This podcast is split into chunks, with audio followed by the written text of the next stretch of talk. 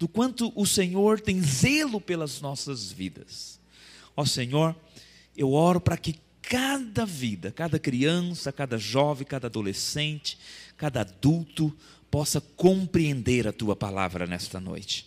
Que o Senhor possa trazer luz, entendimento e discernimento espiritual. Me dê graça, favor e entendimento também para ministrar e falar. Que haja destreza no meu coração, no meu espírito e que haja entendimento da parte do Senhor.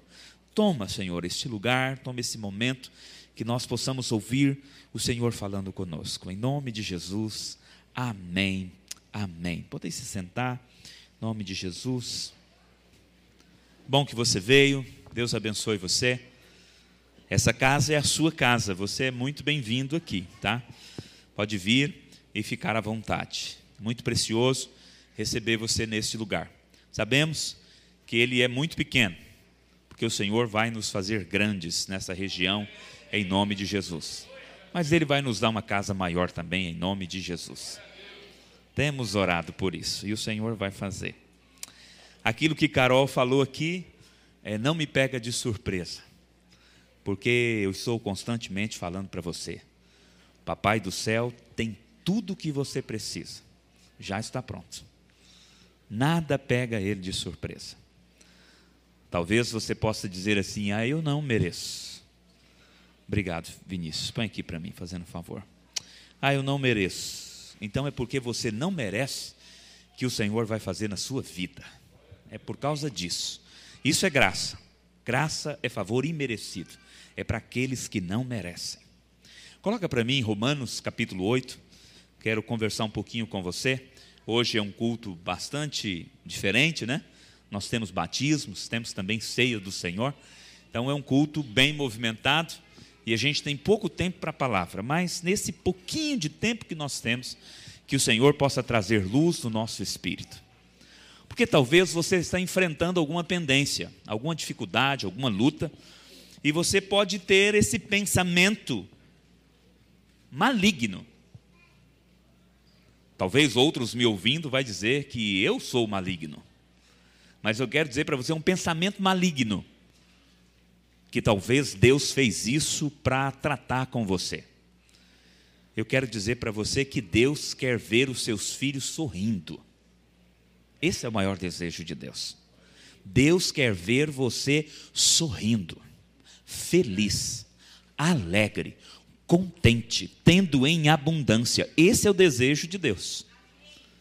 Jesus disse: Eu vim para que vocês tenham vida e não tem uma vidinha qualquer, não. Vocês tenham em abundância.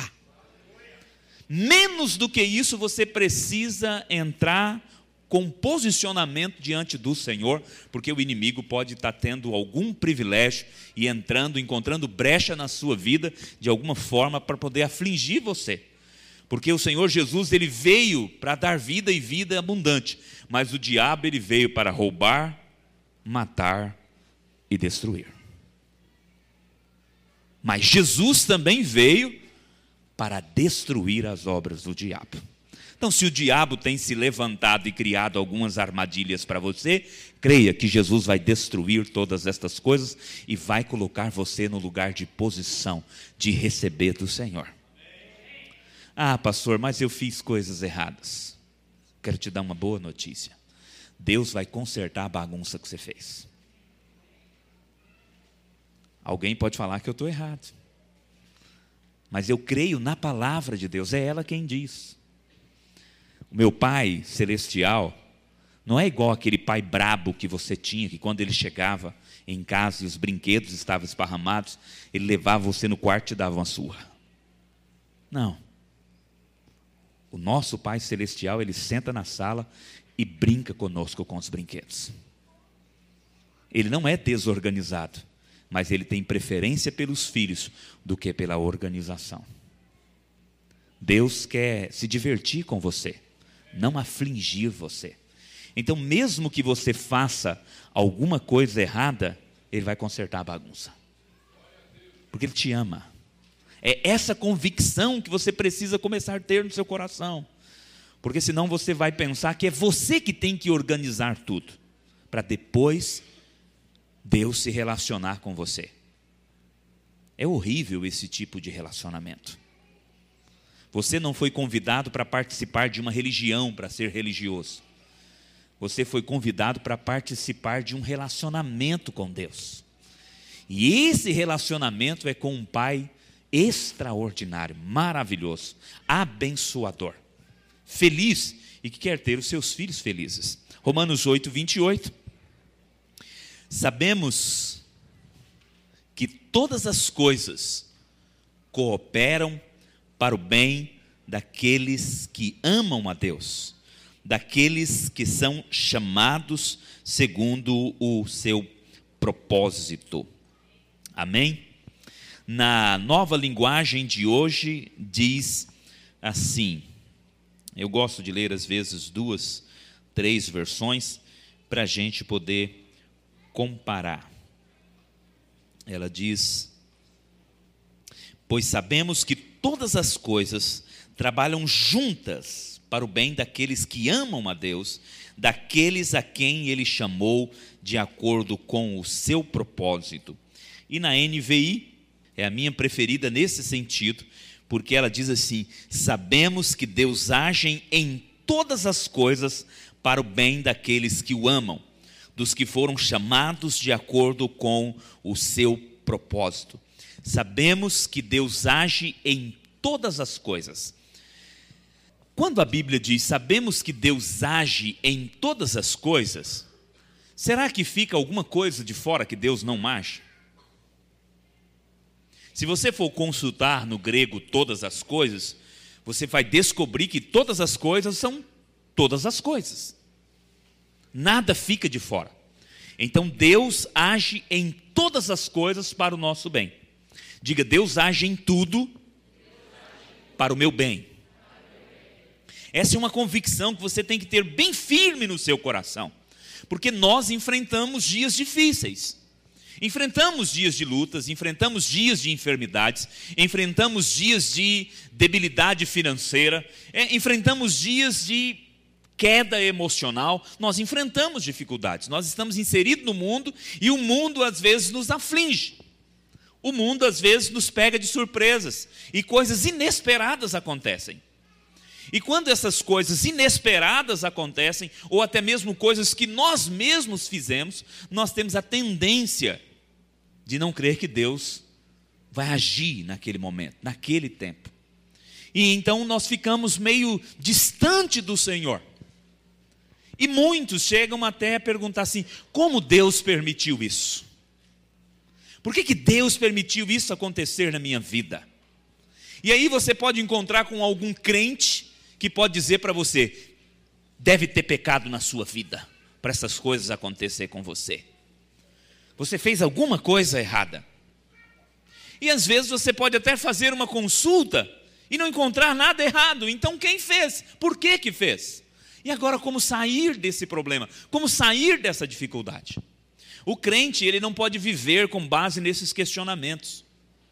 A vida do crente é bem simples, ele precisa crer. Por isso que o nome dele é crente. É crente porque crê. Então, crente, ele precisa crer. Ele crê no quê? ele crê que Deus age em todas as coisas. Apareceu uma dor em você, creia, Deus vai agir, ela vai ser, ela vai sumir, você vai ser curado.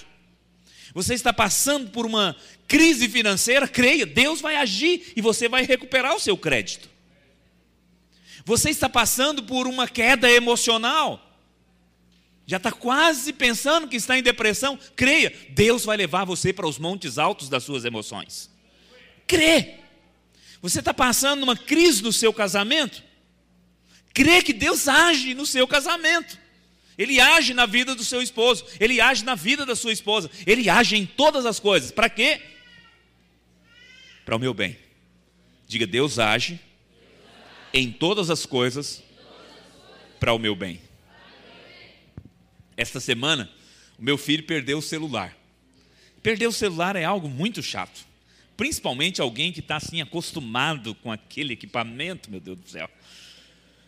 E ele chegou lá em casa no outro dia, não, no mesmo dia, ele chegou estabanado e tal, e pensando num jeito. Aí eu achei interessante, ele sentou no sofá assim, colocou a mão na cabeça. E ele disse: ah, alguma coisa vai acontecer, vai melhorar. alguma coisa vai acontecer. Alguma coisa vai acontecer. E eu creio, alguma coisa vai acontecer, Deus vai surpreender ele. Porque Deus age em todas as coisas, até na perda do celular. Deus vai agir. Você precisa crer que Deus age para o seu bem. Sabe, você está indo com o seu carro, descendo a avenida do CPA, bem tranquilo. De repente, por alguma, alguma coisa, você bem, bate o carro.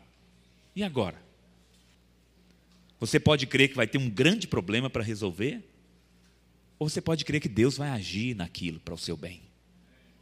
Ah, é pastor, mas no meio de uma batida achar que Deus vai agir para o meu bem? Pois é, isso se chama fé. O crente precisa crer. Deus vai agir para o meu bem. Alguma coisa vai acontecer de sobrenatural na minha vida, Deus vai agir para o meu bem. Mas muitos foram ensinados que Deus também faz as coisas ruins conosco. Deus castiga. Alguns têm uma fé um pouquinho melhor e eles dizem assim: Deus permite. Deus permite. Deixa eu contar uma história para você.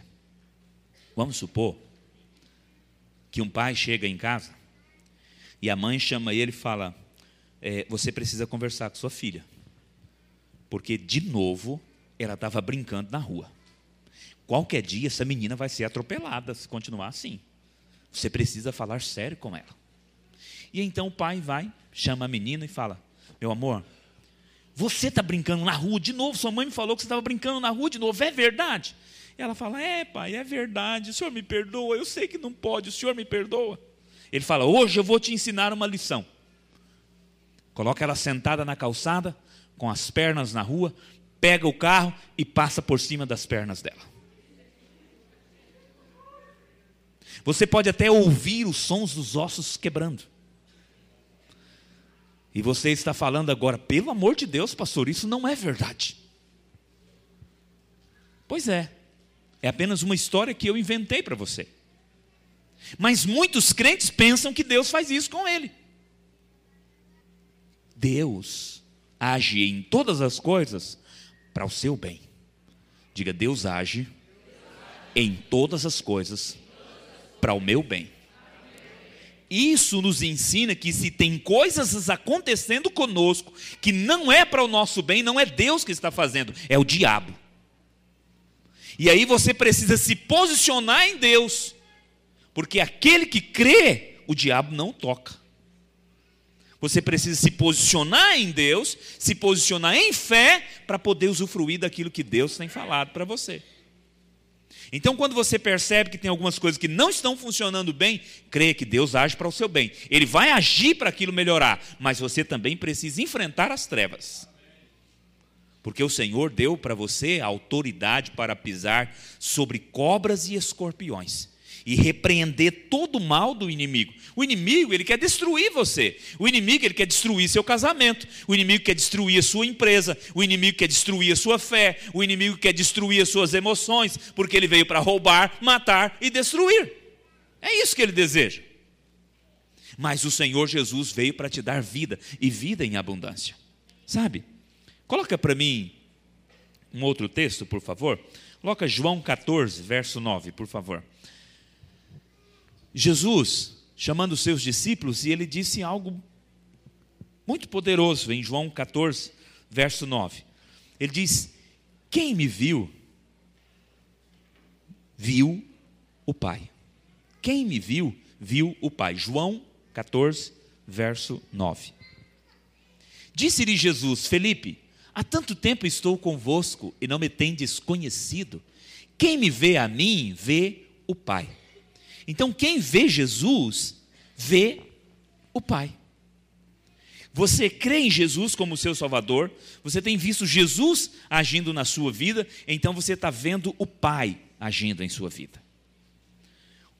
O Pai e o Filho são um, mas eles agem de maneiras diferentes. O Pai é amoroso, cuida de você, zela de você, ele tem você como a menina dos olhos dele. Você tem visto Jesus? Então você tem visto o Pai também. Então, não, não pense no Deus Pai como um Deus zangado que carrega um chicote nas mãos e vai açoitar todo aquele que erra, todo filho que falha. É claro que Deus disciplina todo filho que ama. Mas a disciplina de Deus não é trazer doenças, não é trazer enfermidades, não é trazer problemas sobre a sua vida. Porque se a disciplina de Deus fosse trazer doenças e enfermidades na sua vida, Deus não era bom. E Deus é bom o tempo todo. Se a disciplina de Deus fosse trazer doenças, enfermidades e problemas e lutas sobre você, então Deus não era amor. Mas a maior definição de Deus é amor. Deus é amor. É assim que diz as Escrituras. É como se estivesse escrito lá: Deus igual amor. Deus é amor. E se Deus é amor, então Ele é bom. E se Ele é bom, Ele age em todas as coisas para o nosso bem. Olhe para Jesus e veja o Pai amando, guardando, protegendo, liberando favor, vida sobre você e você experimentando todas as coisas. Olha, deixa eu te fazer uma pergunta. Talvez você já creu também na sua vida que Deus pode trazer problemas sobre você para poder disciplinar você. Certa vez, nós fomos numa reunião na casa de uma senhora, na casa de uma irmã. E aí chegou um grupo lá e começou junto conosco. E a gente é um pouco diferente, a gente crê que Deus nos ama de maneira completa, inegável. E quando alguém fala que Deus às vezes traz problema, você já viu aqueles gatos quando chega algum inimigo, ele dá uma arrepiada assim? Eu, eu fico desse jeito, eu me arrepio assim, e eu fico para pegar minha Bíblia e pregar uns seis meses até a pessoa entender. E uma dessas pessoas que veio junto, uma senhora, ela disse bem assim: Pastor, estou passando uma luta na minha vida, mas eu sei que Deus permitiu isso.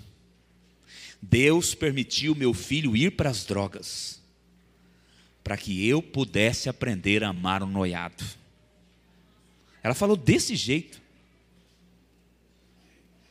Naquela hora eu fiz igual o gato. Era o inimigo falando nos olhos dela, só pode. Você percebe?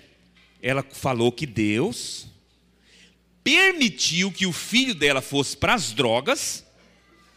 E você sabe que quando alguém vai para as drogas é um caminho de morte. Para que Deus ensinasse ela a amar um usuário de drogas. E essa irmã era crente. Aí eu falei para ela, falei, irmã, responde para mim. Será que em algum lugar das Escrituras está escrito assim: Jesus, vendo a pele tão boa do moço, disse: Toma-te lepra. Jesus, caminhando ao lado do mar da Galileia, viu uma mulher linda e maravilhosa e então disse: Receba uma coluna torta. Tem alguma passagem das Escrituras escrito isso? Ela disse, pastor, você está louco? Claro que não tem. Eu falei, pois é, a irmã acabou de me falar que Deus faz isso, porque a irmã falou que Deus permitiu que o seu filho fosse para as drogas para você poder aprender o noiado, aprender a amar o noiado. Com qual base bíblica irmã está com essa convicção no coração que Deus permitiu isso na sua vida? Não existe porque Deus é bom. O que nós encontramos nas Escrituras é que Jesus saiu por todo lado fazendo o bem. Vamos ler esse texto? Coloca para mim aí Atos capítulo 10, verso 38. Atos 10, 38. Jesus saiu por todo lado fazendo o bem. Tem essa convicção no seu coração. Jesus vai por todo lado, por todo caminho, fazendo o bem como Deus ungiu a Jesus de Nazaré com o Espírito Santo e com poder, o qual andou por toda parte fazendo o bem e curando todos os oprimidos do diabo, porque Deus era com ele. Amém, irmãos? Jesus foi por todo lado fazendo bem e curando todos os oprimidos do diabo. Por que que está aqui curando dos oprimidos do diabo? Porque é o diabo que vem para matar, roubar e destruir. Jesus veio para nos dar vida e nos dar em abundância. Jesus hoje está aqui no nosso meio para gerar bem em nossas vidas. Ele age em todas as coisas para o nosso bem. Convicção no seu coração você precisa ter crença correta você precisa ter, porque a crença correta vai gerar um comportamento correto. Você crer corretamente vai gerar uma vida correta. E quando você enfrentar as lutas, você enfrentar as dificuldades, você vai crer corretamente. Sabe, eu fico muito feliz quando algum irmão sobe aqui e dá testemunho do que Deus fez. Porque o testemunho daquilo que Deus fez mostra que Deus agiu para o bem, mas Deus está agindo para o seu bem em todas as coisas. Tá? Tudo que você fez hoje, Deus agiu para o seu bem. Tudo. Até as coisas ruins que você fez, Deus vai agir para o seu bem. Sempre. Na medida que você tem convicção que Deus está agindo para o seu bem, você vai começar a experimentar o favor de Deus de maneira extraordinária. Sabe por quê? Porque quando surgir a crise, a dificuldade, a luta, você não vai entrar em desespero. Você não vai quebrar as louças. Você não vai arrancar os cabelos. Você não vai fazer uma dívida enorme. Não. Você vai crer que Deus vai abrir uma saída. Que Deus vai dar uma porta. Que Deus vai entrar com providência. Sabe, as pessoas têm que olhar para você e dizer assim: você tem muita fé, viu? Sabe por que, que elas vão dizer isso? Porque você crê num Deus que age em todas as coisas. A fé só é gerada no nosso coração na medida em que nós ouvimos a palavra de Cristo. E qual é a palavra de Cristo? A palavra de Cristo é o evangelho da graça de Deus. Deus está disposto a amar aquele que não merece. Deus está disposto a suprir aquele que não tem, porque também não merece, e o Senhor vai dar a ele. Sabe, não existe nenhuma pessoa no mundo que não esteja disponível para receber do amor de Deus. Jesus morreu por todos, morreu por você. Ele se entregou por você. Na medida que você olha para Ele, você vê o Pai amoroso derramando graça e favor sobre a sua vida, em nome de Jesus.